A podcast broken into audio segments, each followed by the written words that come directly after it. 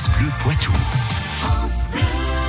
La science infuse avec Jean-Michel Piquet, c'est une minute par jour pour démêler le vrai du faux et cette question. Question, on y croit, on n'y croit pas. Hein. Faire craquer les doigts donne de l'arthrose.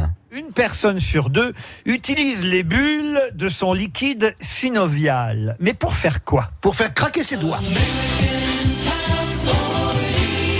Faire craquer ses doigts, ça donne l'arthrose.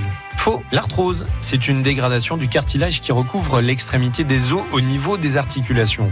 Quand les doigts craquent, c'est qu'on fait éclater une cavité remplie de gaz qui se forme dans le liquide synovial se trouvant dans nos articulations. On appelle ça la cavitation. Quand les doigts sont étirés ou comprimés, une bulle donc se forme dans le liquide qui lubrifie nos articulations. Et quand les os reprennent leur place, cette bulle éclate. D'où le bruit.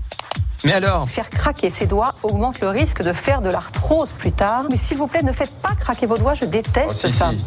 Je déteste. Selon les scientifiques, non. Dans les années 20, un allergologue californien a décidé de lancer une expérience plutôt étonnante. Faire craquer les doigts de sa main gauche plusieurs fois par jour pendant plus de 50 ans, sans jamais faire craquer ceux de la main droite.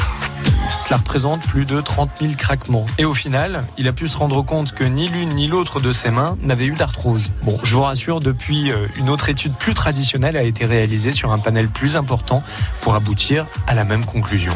Merci Jean-Michel. Allez à suivre Pascal Obispo, chante la rue chante. France Bleu Poitou.